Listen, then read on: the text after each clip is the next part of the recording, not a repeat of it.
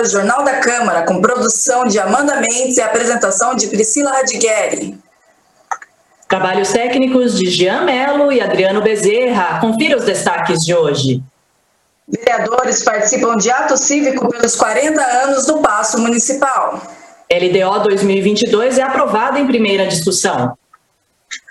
Dia do Pastor é celebrado em sessão solene virtual. Parlamentares cobram plano para a utilização de vacinas excedentes contra a gripe e a Covid-19. Confira ainda os destaques da trigésima sessão ordinária. E a entrevista com o vereador João Donizete, do PSDB. E começamos nosso jornal conversando com o vereador João Donizete Silvestre, do PSDB, que é líder do governo aqui na Câmara e presidente da Comissão de Meio Ambiente e Proteção aos Animais. Seja bem-vindo, vereador. Bom dia, Amanda. Bom dia, Priscila. Meu bom dia ao Jean, ao Adriano e a todas as pessoas que nos assistem pelas redes sociais.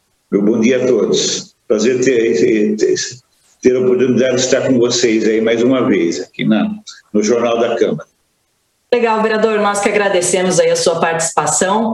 Queria começar falando sobre alguns serviços que são essenciais à população, né, e, e não estão tendo o atendimento desejado. Geraram um grande debate aí recentemente na Câmara, como a iluminação pública, né, um grande debate, vários vereadores comentando, dando vários exemplos na cidade de falhas né, na iluminação pública, também os serviços dos Correios, que é outro assunto que o senhor tem trabalhado bastante, atendimento bancário. Gostaria que o senhor comentasse sobre isso.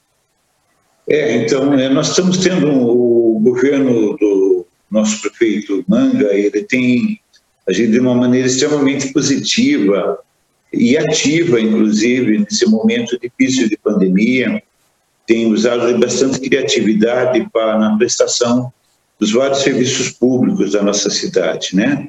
mesmo na manutenção da cidade no geral. Mas a questão da manutenção da iluminação pública tem sido um dos, dos, dos uma das coisas que está travando realmente para que as coisas possam ganhar uma dinâmica maior. É, a, a prefeitura não está conseguindo dar manutenção nos bicos de luz queimados pela cidade a contento. Está é, dando uma resposta muito vagarosa com relação a isso. Então, nós, eu, como outros vereadores vereadoras, temos sido cobrados bastante com relação à demora com que o poder público está fazendo a manutenção é, dos bicos de luz queimados é, nas áreas públicas da cidade de Sorocaba. Nós temos 70 mil bicos de luz públicos instalados na cidade, nas mais diversas ruas, e nas 5 mil ruas e avenidas que nós temos, e a manutenção está sendo morosa, a troca dessa iluminação está sendo morosa e a gente está sendo muito cobrado com relação a isso. Então, estamos conversando com o prefeito Rodrigo Manga, no sentido de realmente ver se para o ano que vem nós conseguimos prever um volume de recursos maior, onde esse serviço que é feito pela prefeitura através de uma empresa contratada possa ser ampliado, porque se, é, iluminação pública é segurança pública, também iluminação pública é, é qualidade de vida para as pessoas, dá uma visibilidade melhor para a cidade, enfim, ela deixa de passar, deixa de ter aquele, aquele aspecto de abandono no período noturno, quando fica falhando a questão da iluminação pública nos, nos vários pontos eu observo muito aqui nas regiões por onde eu passo, normalmente aqui, que é a Avenida Paraná e a Avenida Dependência Noé, e muitos bicos de luz queimados. Na cidade também, próximo às marginais, a rua ali na 15 de agosto, que é um trecho da marginal do Rio Sorocaba, e tantos outros pontos que são pontos centrais, isso está acontecendo. Então, esse é um assunto que a Prefeitura vai ter que corrigir. Ah, ainda esse ano, talvez, melhorar um pouquinho na, na, resposta com relação à manutenção. E para o ano que vem, eu quero acreditar que realmente é, a Prefeitura, através dessa linha de financiamento internacional, possa já começar a fazer a troca das lâmpadas nas avenidas por LED, né? É, e isso vai melhorar muito a qualidade da iluminação e vai diminuir também o consumo, porque as lâmpadas de LED elas são mais é, econômicas são mais duráveis e tudo mais. Então, nós esperamos realmente que o prefeito comece, a partir de, de, da liberação desses recursos internacionais de financiamento, possa investir mais na iluminação pública. Isso na manutenção e na troca da, da, da iluminação em algumas vias que se fazem necessárias, principalmente das avenidas. Aí. É muito importante isso, porque realmente essa questão está sendo problemática para nós aqui. Nós estamos sendo muito cobrados aqui na, na cidade de Sorocaba, nos quatro cantos da cidade. Está muito deficitário isso, e nós sabemos que isso é decorrente da limitação da empresa que presta serviço à prefeitura, que realmente, se ela está trabalhando, se ela não está trabalhando a contento, ela está trabalhando numa condição muito limitada, que a resposta com relação ao pedido da comunidade está sendo muito lenta. Consequentemente, nós estamos com muitos pontos é, de lâmpadas queimadas que está demorando muitos dias, muitas semanas para manutenção. Isso vai ter que ser corrigido para o ano que vem. Estamos conversando com o prefeito no sentido de que esse, assunto, esse problema possa ser equacionado. Um é a manutenção rápida da iluminação. O outro é que a prefeitura possa, a partir do ano que vem, com essa linha de financiamento internacional do Complata, possa começar a fazer a troca paulatinamente toda a iluminação pública, de vapor de sódio, que hoje é por, e outras formas de, de, de iluminação, por lâmpadas de LED, que são muito mais econômicas e de melhor qualidade na iluminação. Então, esperamos que isso possa acontecer efetivamente. Você falou de um outro problema nosso também que nós temos, só que ainda depende da prefeitura, que é o serviço dos correios. Realmente nós estamos aí, a cidade é uma das cobranças que todos nós, vereadores, líderes comunitários, e até mesmo o prefeito também é muito cobrado com relação ao serviço de atendimento dos Correios. Infelizmente, a, o Correio é, a, é um serviço público federal, é a empresa brasileira de Correios e Telégrafos que administra os Correios né, no Brasil, consequentemente na, na cidade de Sorocaba, nos últimos 10 anos caiu muito a qualidade de serviço dos Correios. Eles não ampliaram o número de carteiros, não ampliaram o número, os locais de, de, de atendimento, muito pelo contrário, enxugaram. E nós sabemos que isso é em função de que essa empresa pública ela quebrou. Eu não vou nem entrar em detalhes com relação a por que isso acabou acontecendo. Mas nos últimos 10 anos a cidade cresceu muito, vou falar de Sorocaba. E hoje nós temos aproximadamente 70 a 80 núcleos habitacionais, que representam em torno de 70 mil pessoas na cidade de Sorocaba, espalhadas pelos quatro cantos da cidade, e que não tem o serviço de correios. Não, não, não tem o serviço de correios, isso é muito ruim. Né, São 70 ou 80 núcleos habitacionais, né, vereadora? É muita 70, gente. 80 né? núcleos habitacionais. Cada novo loteamento, Priscila, que surge, né, é, esses novos é, loteamentos empreendimentos imobiliários que surgiram nos últimos 10, 15 anos não foram atendidos pelo Correio, não estão sendo atendidos pelo Correio. E nós sabemos que o Correio, inclusive, não tem capacidade realmente para isso. E sabemos que não vai melhorar muito o serviço. Nós apresentamos como proposta para melhorar aí. Então, são 70 mil pessoas, é 10% da população de Sorocaba. o Correio não terá capacidade de recursos humanos nem de equipamentos para realmente atender todo esse número grande de, de comunidades que deixaram de ser atendidas nos últimos 10 até 15 anos já, já vem de um bom tempo. Mas nós estamos apresentando uma proposta alternativa, que cada um desses núcleos habitacionais possa ter um ponto comercial onde o correio possa fazer esse serviço, essa interação. O único problema que nós estamos tendo é que o, é, o Correio se fechou tanto que ele não, ele não abre diálogo com a cidade de Sorocaba no sentido de, de para que nós possamos apresentar essa proposta.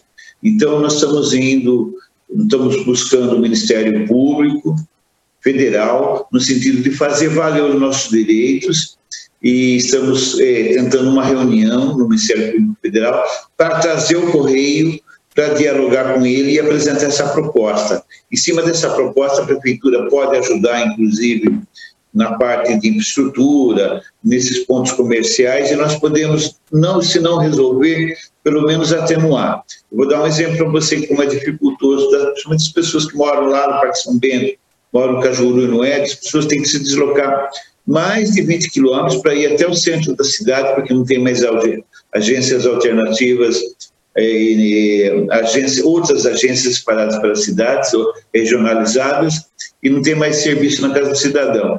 Então, essas pessoas são obrigadas a se deslocar até o centro da cidade, na agência central, para poder retirar os serviços que são prestados pelo correio, normalmente carta, é, entrega de alguns produtos, etc. Isso é muito ruim, né? E nós esperamos, e, e a gente tem tido, tentado esse diálogo com Brasília, com a direção dos, dos Correios, não estamos conseguindo, então vamos entrar via Ministério Público Federal, porque senão não vamos conseguir resolver isso. Agora, uma proposta alternativa, que é criar um ponto de distribuição de serviço do Correio é, num ponto comercial de cada um desses núcleos habitacionais. Essa é a alternativa que eu tenho colocado para a prefeitura, para o senhor prefeito municipal, e também é, tenho conversado lá com os senhores vereadores, porque criamos uma comissão com relação a isso, só que teremos que tratar isso via Ministério Público. Mas vamos vamos continuar lutando, com certeza.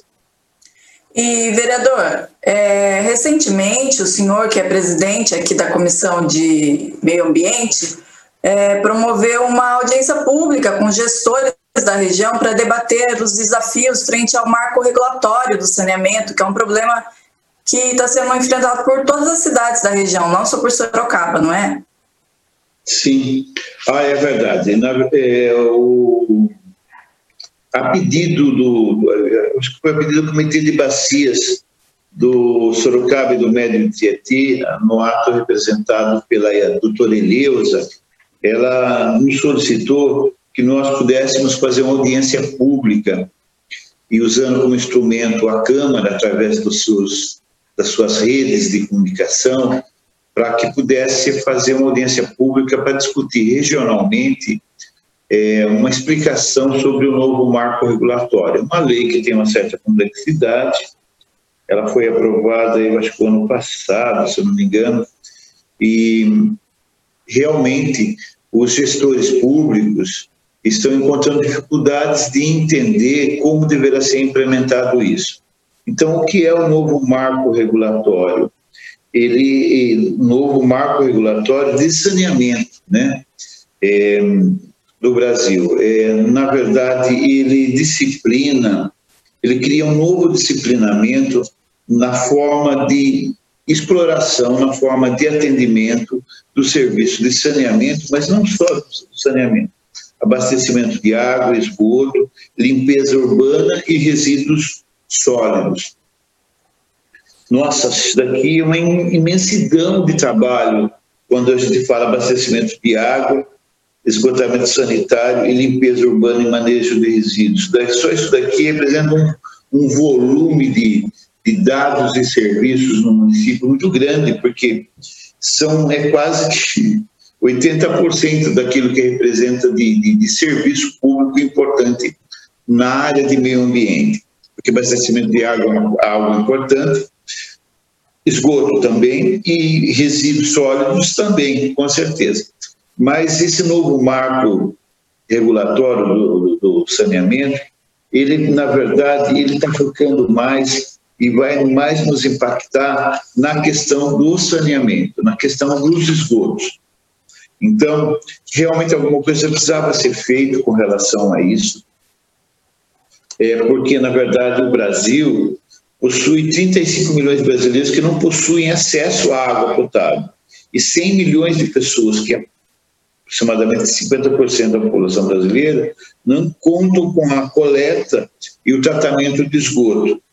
É, e 4 milhões de pessoas defecam ao ar livre, é uma coisa meio assustadora. Então, é um grande desafio que o, que o governo federal tem enfrentado em atingir metas no sentido de ampliar esse serviço que é um serviço importantíssimo, o serviço de, de saneamento básico, de esgoto principalmente, né? Mas o problema é que esse marco regulatório ele avança é, no sentido de criar condições de que, é, na verdade, esse serviço público de esgoto e de água também possa ser privatizado. E isso é muito preocupante, porque, na verdade, é, nós acreditamos que seja importante, sim, que o, o governo federal crie estímulo no sentido de que a iniciativa privada possa participar na exploração desse serviço público e na ampliação desse serviço público que ainda deixa muito a desejar. E nós temos índices, né, como foi citado aqui anteriormente por mim, que são índices de terceiro mundo pelo, pelas dimensões continentais do nosso país. No entanto, não dá para colocar, jogar na mão da iniciativa privada isso, porque ela só irá explorar aquilo que interessa a ela economicamente, sendo que em outros locais e outros rincões do país, onde não seja tão viável economicamente a exploração de serviços, deve ficar novamente à margem dos acontecimentos, sem que realmente haja uma prestação desse serviço. Então, nós temos que se aprofundar com relação a essa legislação. É, esse marco regulatório já foi aprovado lá em nível nacional, começou a ser discutido em nível estadual, já tem uma legislação que está sendo discutido na Assembleia Legislativa, e é em cima dessa legislação que está sendo elaborada, complementar ao marco regulatório federal, essa legislação em nível estadual que nós temos que ficar atentos. Por quê? Porque a tendência vai ser a mesma, de privatização do serviço de água e esgoto dentro do estado de São Paulo. E o estado de São Paulo é o estado mais desenvolvido do país, onde os índices de atendimento do serviço de água e esgoto são os melhores do Brasil. E agora, voltando aqui para a nossa cidade, para a nossa região, Falo de Sorocaba. O serviço de água e esgoto é um dos melhores serviços em nível de Brasil. Nós temos uma autarquia, que é o SAI, e que desempenha um serviço de altíssima qualidade na prestação do serviço de abastecimento de água de qualidade, quase que 100% para toda a população sorocabana, e do esgoto no mesmo nível. Hoje, todo esgoto, 90 9% do, do esgoto gerado, do resíduo do esgoto gerado aqui na nossa cidade, ele é canalizado e além dele ser canalizado, ele é tratado. Então, Sorocaba tem esse problema do, do saneamento básico resolvido. E, então, nós estamos estruturados através da nossa autarquia. E com essa nova legislação, isso pode nos afetar e pode nos prejudicar, porque nós teremos que nos adaptarmos a uma nova legislação, inclusive trabalhando a questão do esgoto de maneira consorciada com outros municípios. Então, nós, como sorocabanos, temos que ficar, aqui a Prefeitura Municipal de Sorocaba, SAI, nós, gestores aqui do Poder Legislativo, temos que ficar muito atentos e vamos ter que teremos que participar das audiências que ocorrerão em São Paulo, na Assembleia Legislativa, para ver como vai se encaminhar essa nova legislação em nível estadual, disciplinando essa questão, que se nós ficarmos silentes, se nós nos calarmos, é, é, periga, tem, tem, tem, tem, nós temos uma preocupação de que a legislação estadual continue na mesma linha da legislação federal e possa nos prejudicar, em vez de nos ajudar. Nós que temos é, a lição de casa feita através do serviço de água e esgoto no município, pode ser que fique prejudicado e passe até por um processo de privatização o nosso serviço é, de água e esgoto. Isso é muito ruim é, para nós, porque a nossa parte está organizada. Então, nós temos que se debruçar sobre essa legislação que está sendo construída em São Paulo e verificar como ela deverá ser aprovada lá na Assembleia Legislativa, como Sorocaba, através dos seus técnicos, através dos seus ambientalistas, através dos seus engenheiros, principalmente do SAI, e seus administradores e gestores, que tem conhecimento do serviço de qualidade que nós prestamos, posso interferir com relação a isso e não vamos, é, não podemos ficar dormindo no ponto que nós, é, com relação a isso, senão nós podemos ser prejudicados. E nós, nesse momento, não temos a necessidade de privatização do nosso serviço, desse serviço. Então, temos que estar atentos com relação à legislação que deverá ser discutida e aprovada é, agora na Assembleia Legislativa. E é isso que nós estamos começando a fazer agora, a partir de agora. Estamos um pouquinho truncados em função é, dessa questão da pandemia, que tem nos impedido uma articulação maior, uma ida para São Paulo, tudo,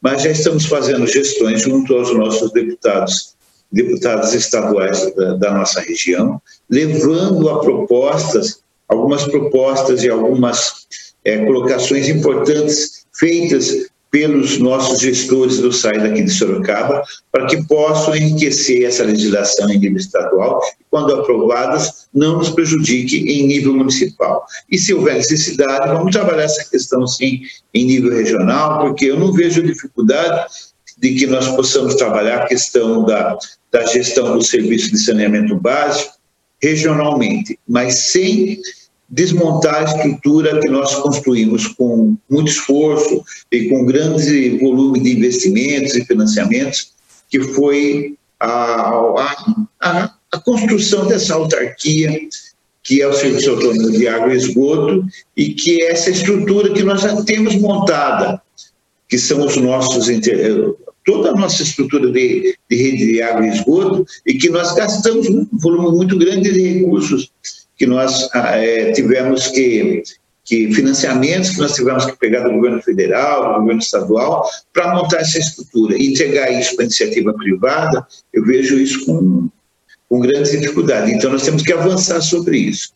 É, a partir do segundo semestre agora, já em julho, agosto, nós começaremos a fazer algumas audiências públicas, aqui em nível municipal e em nível estadual, para poder discutir a legislação estadual e levarmos a nossa proposta que nós achamos importante para o município de Sorocaba e para a região metropolitana. Ok, vereador, ainda falando sobre o meio ambiente, o senhor tem acompanhado desde sempre a questão do abastecimento de água, né? Como é que estão aí os níveis da represa de Tupararanga? Então, na verdade eu recebi um comunicado do SOS do Pararanga que não foi possível fazer leitura que tem é uma, uma, é uma organização não governamental que, que acompanha e que presta serviço de informação sobre os níveis da represa lá. Mas nós temos, hum, infelizmente, eu não pude ver os últimos números essa semana, mas eu sei que os níveis da represa estão baixos, que estamos passando por um período de estiagem. Isso é preocupante. Eu não pude fazer uma visita, porque foi, foi comunicado de última hora, mas eu tenho uma outra companheira nossa da Comissão do Meio Ambiente, a Yara esteve ontem em Pararanga, e temos conhecimento que os níveis da represa estão baixos, bem abaixo da média normal de anos anteriores com relação a esse período de estiagem. Então, isso nos preocupa muito.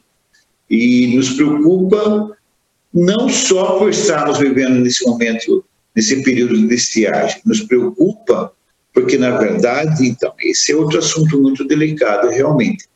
É, Sorocaba é, tem que ter uma ação mais propositiva com relação aos projetos de recuperação é, desse importante manancial da manutenção e da recuperação desse importante manancial que é Itupararanga, até porque hoje mais de 80% da água potável fornecida para a cidade de Sorocaba vem de Tupararanga. Agora, no final do mês de junho, a, o SAI, a Prefeitura Municipal de Sorocaba, deverá colocar em funcionamento a estação de tratamento de água do Rio Sorocaba, que é a ITA Parque Vitória Régia. Isso vai tirar uma certa dependência maior que nós temos hoje da água de Tupararanga nós iremos retirar água do rio Sorocaba, o que poderá representar para os próximos meses é uma dependência menor de Tupararanga e essa estação de tratamento de água do rio Sorocaba vai representar e vai ampliar, vamos dizer assim, em volume de água, uns 15% a 20%. Isso implica que se nós estamos com 85% de, de dependência de água do Tupararanga, cai para 70%. Então, mas mesmo assim, 70%, 65% é um volume de, de água muito grande ainda que nós dependemos de Tupararanga. E Sorocaba, como capital regional dessa região metropolitana, e tendo essa dependência que nós temos da água de Tupararanga, e até se nós não tivéssemos como líder regional dessa região metropolitana, 27, 28 municípios, ela tem que ter um projeto de política pública de recuperação desse manancial. E lá vem passando assim, em função do uso da ocupação do solo no entorno da represa, e tem caído muito a qualidade da água e, inclusive, também a qualidade, não só da qualidade do serviço da água, mas também o volume de água, que é aquilo que a gente está falando, a cada ano, no período de estiagem, tem diminuído muito mais o volume de água reservada na represa para abastecimento. Isso é decorrente da poluição de alguns é, municípios lindeiros à, à represa que não fazem tratamento, a ocupação do solo para plantio de monocultura, como por exemplo eucalipto, uma coisa assim problemática, né? A questão do agrotóxico, né?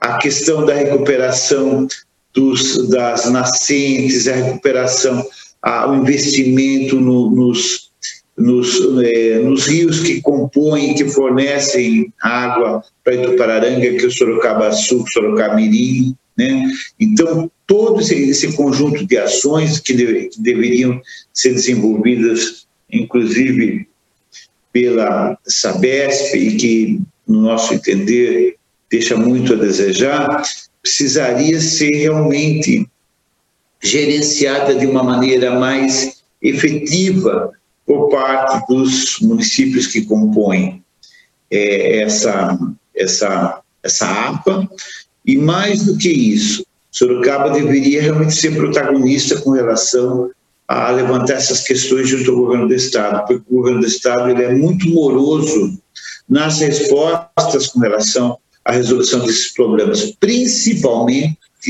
do esgoto, principalmente com relação à questão do esgoto, né?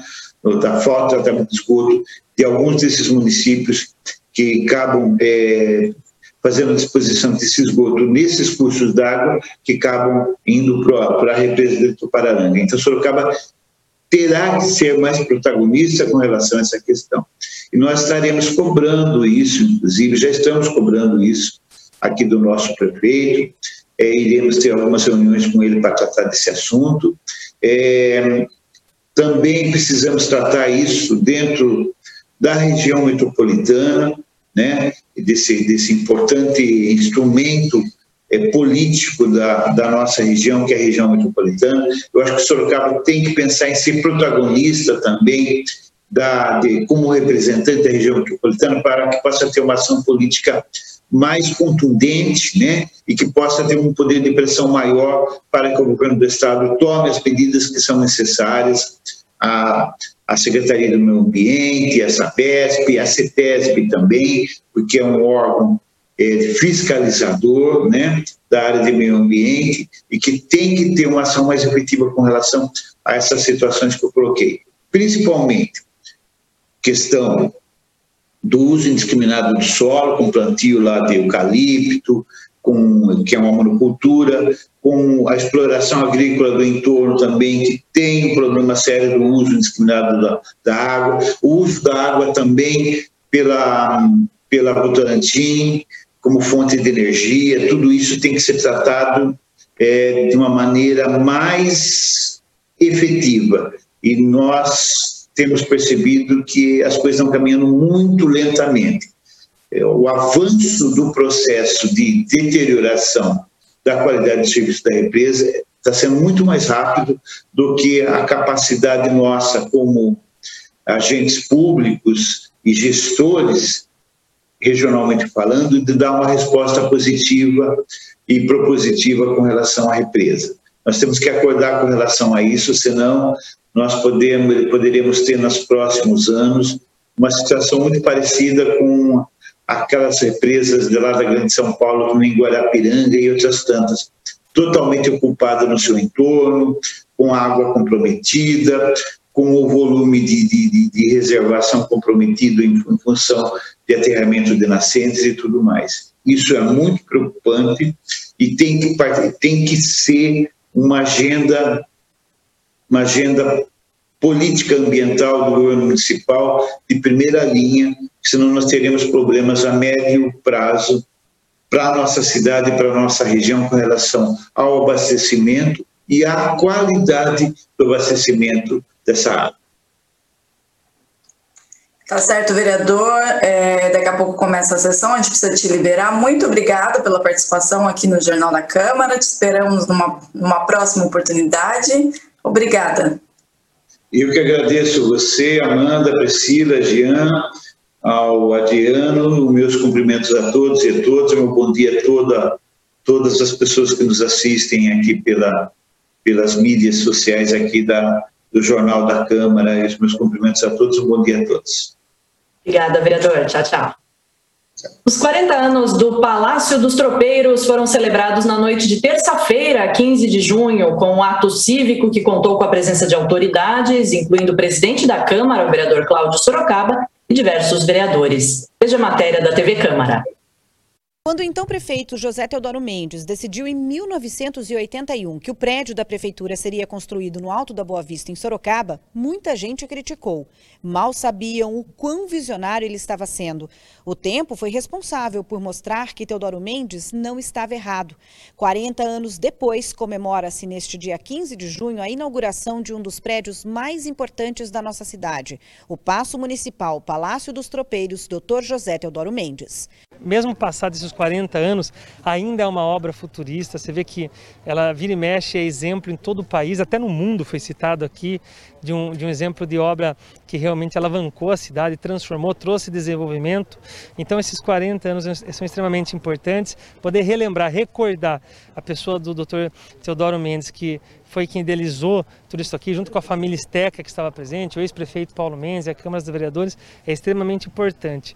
Essa região aqui cresceu, nós temos aqui o Ministério Público na frente, o Fórum, a Câmara Municipal, o Teatro Municipal, então ele teve uma visão muito importante do futuro e a gente quer preservar essa memória, resgatar isso que é um orgulho para cada um de nós. O evento foi realizado em frente ao Paço Municipal com a presença do prefeito Rodrigo Manga, o presidente da Câmara Municipal Cláudio Sorocaba, o líder do governo no Legislativo, o vereador João Donizete, os vereadores Cristiano Passos, Vitão do Cachorrão e Fábio Simoa, além do ex-prefeito Paulo Mendes e parentes do ex-prefeito Teodoro Mendes e da família Esteca, responsável pela obra na época. O ex-prefeito Paulo Mendes se lembra com carinho da construção. Ele era secretário secretário de governo de Teodoro Mendes. Então o Teodoro, visionário que era, é, tinha um talento, uma visão administrativa muito grande, falou assim, nós vamos para o Alto da Boa Vista, elaboramos o projeto em 78, em 79 iniciou a obra e disse, em dois anos nós vamos mudar para o Alto da Boa Vista. E em junho, exatamente dia 15, e o Teodoro tinha uma visão tão assim, aguçada e tão moderna, que na área ele já deixou destinado área para a Câmara Municipal, que posteriormente, depois de muitos anos, foi edificada, para o Fórum Trabalhista, para a Biblioteca e depois, mais à frente, o, o, também o, o Fórum veio para para Sorocaba, aqui na, nas imediações. Doutor José Mendes Júnior, irmão do ex-prefeito Teodoro Mendes, também esteve presente e reforçou o quanto Teodoro Mendes foi visionário para a época. Ela é um, um ícone da arquitetura. O, o, arquiteto Navarrete ganhou, que eu sei, ganhou prêmios com essa, com essa arquitetura, com esse projeto ganhou a capa de uma revista de arquitetura com esse projeto. Realmente um projeto arrojado. Ele era um, um ele era um, um visionário, ele era uma pessoa de vanguarda, de uma inteligência invejável, uma pessoa adorável. Era meu irmão. Silvio Steca esteve no evento representando a família responsável pela construção. Uma obra difícil de ser feita, porque ela foi feita peça por peça. Ao invés de ser um concretão, como aqui, por exemplo, que você vai esparramando o concreto e já vai fica tudo lisinho, né? Aqui foi tudo caixaria, é peça, é tipo obra de arte. O presidente da Câmara Municipal lembra que quando chegou em Sorocaba, vindo do Paraná, o prédio já estava pronto e viu de perto quanto essa construção foi importante para a cidade. Então, com a construção da época, eu não estava em Sorocaba ainda quando eu cheguei, é, mas era uma obra nova ainda quando eu cheguei, eu cheguei em 84, né? Então a gente é, fazia pouco tempo que estava aqui, né? Mas a gente sabe que a importância que é e logo em seguida o, vereador, na época presidente, Oswaldo Duarte, construiu aqui a Câmara Municipal. Então nós temos aqui o Judiciário do lado, então se tornou uma praça aí dos três poderes, né? Aqui reunido aqui os poderes nossos. Isso é muito importante, porque a população que vem resolver uma assunto, ele pode vir aqui e já conseguir resolver todos os assuntos. Né? Quando você coloca muito deslocado um do outro, fica mais difícil a população.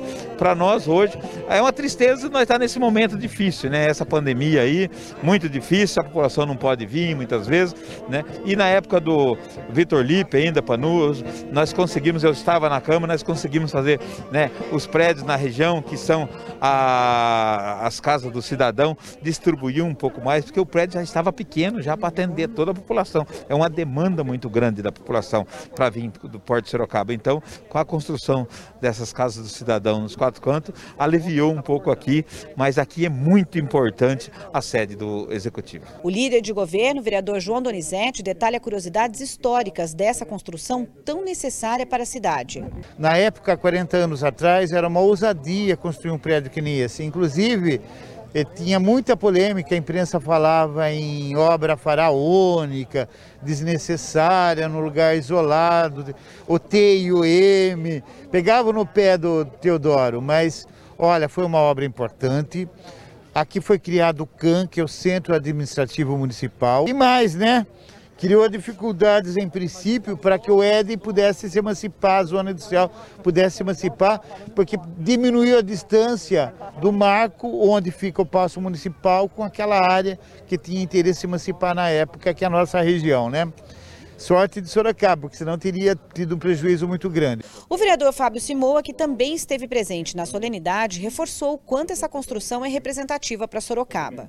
São 40 anos hoje, né, comemorado, né, de prefeito, né, que é este prefeito Teodoro Mendes, que era um visionário na época e construiu, né, teve essa ideia de construir essa prefeitura municipal de Sorocaba, que até hoje em dia traz, né, toda uma questão desse prédio tão imponente aí no alto do Boa Vista. Importante, né, o prefeito Rodrigo Manga está fazendo esse trabalho junto junto né, a todos, né, como vários outros ex-prefeitos, aqui também está Paulo Mendes, e também todo né, esse trabalho junto à Câmara Municipal de Sorocaba. Já o vereador Cristiano Passos também enalteceu a visão futurista do ex-prefeito Teodoro Mendes, que deu o primeiro passo há 40 anos para a criação de um importante projeto administrativo municipal. Com certeza, a gente viaja para alguns lugares, a gente conversa com amigos, fala, puxa vida, Sorocaba não tem aquele prédio, parece um barco, às vezes parece um T.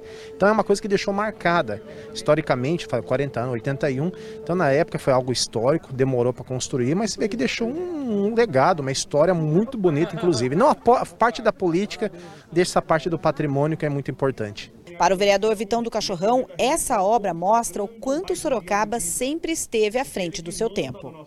Muito feliz porque eu nasci aqui em Sorocaba. Eu particularmente acho a nossa cidade linda, a nossa prefeitura muito linda. Já tive visitando a prefeitura de outros municípios, mas eu amo aqui Sorocaba e acho nossa nossa prefeitura linda e não pode largar. Tem que ter sempre a revitalização, zelar daquilo que é nosso. Então agradeço a Deus, agradeço ao prefeito, à família Mendes e à família Esteca e todos que participaram desse projeto. A LDO 2022 foi aprovada na última sessão ordinária em primeira discussão. A proposta prevê um total geral de despesa de 3 bilhões e 54 milhões de reais e uma receita total estimada em 3 bilhões de reais. O projeto de lei número 154 de 2021, de autoria do Executivo, estabelecendo as diretrizes para a elaboração da lei orçamentária do próximo ano, foi aprovado com duas das cinco emendas apresentadas pela Comissão de Economia. Com a aprovação, abriu-se o prazo para a apresentação de novas emendas parlamentares, que serão votadas na segunda discussão do projeto. Pandemia de Covid-19, o Dia do Pastor, comemorado anualmente no segundo domingo de junho, foi celebrado pela Câmara em sessão solene de, de maneira totalmente virtual. A solenidade realizada na última segunda-feira, 14 de junho, contou com a participação de pastores e membros de várias denominações religiosas e também do prefeito Rodrigo Manga. Como nos anos anteriores, a iniciativa partiu do vereador e pastor Luiz Santos, do Republicanos, primeiro vice-presidente da casa, que destacou o empenho dos líderes religiosos, inclusive no enfrentamento à pandemia. Essa sessão solene é um reconhecimento para a população evangélica de Sorocaba, que tem uma parcela muito grande na cidade. Esta solenidade marca o reconhecimento destes líderes que sempre cooperam para o bem e realizam muitas ações que as políticas públicas nem sempre conseguem realizar, preenchendo uma lacuna social. O prefeito já falou aqui da importância do trabalho das igrejas é, evangélicas, católicas, todos aqueles empenhados no bem-estar das pessoas para a realização, principalmente, dessa campanha A Fome Não é Fake. E também quero fazer menção do excelente trabalho realizado pela Igreja Batista de Sorocaba, pastora Fabrício, é, no, na, no projeto Máscaras que Salvam. Um trabalho fantástico que isso só falando a respeito da pandemia. Por meio de requerimentos, vereadores estão cobrando do Executivo estratégias para a utilização de vacinas excedentes contra a gripe e a Covid-19. O vereador Fernando Dini, do MDB, quer que após o encerramento da campanha atual de vacinação contra a gripe, as doses excedentes sejam disponibilizadas para a população em geral, independente do grupo etário e de eventuais comorbidades. Já a vereadora Yara Bernardi, do PT, cobra um plano para a utilização das sobras de vacina contra a Covid-19 em Sorocaba. A vereadora afirma que, para evitar descarte de vacinas, é preciso um plano de uso das sobras com base nas áreas próximas às unidades de saúde. E a Câmara Municipal realiza nesta quinta-feira, de maneira remota, a trigésima sessão ordinária do ano. Quatro projetos remanescentes da 28ª sessão retornam à pauta e abrem a ordem do dia. Alteração na lei dos fogos de artifício, telefone da Guarda Civil Municipal, critérios anticorrupção nas licitações públicas e criação do selo Amigo da Educação são temas das matérias remanescentes. Completam a pauta outros três projetos novos em primeira discussão, incluindo a criação do Dia Municipal da Luta contra o encarceramento da juventude negra.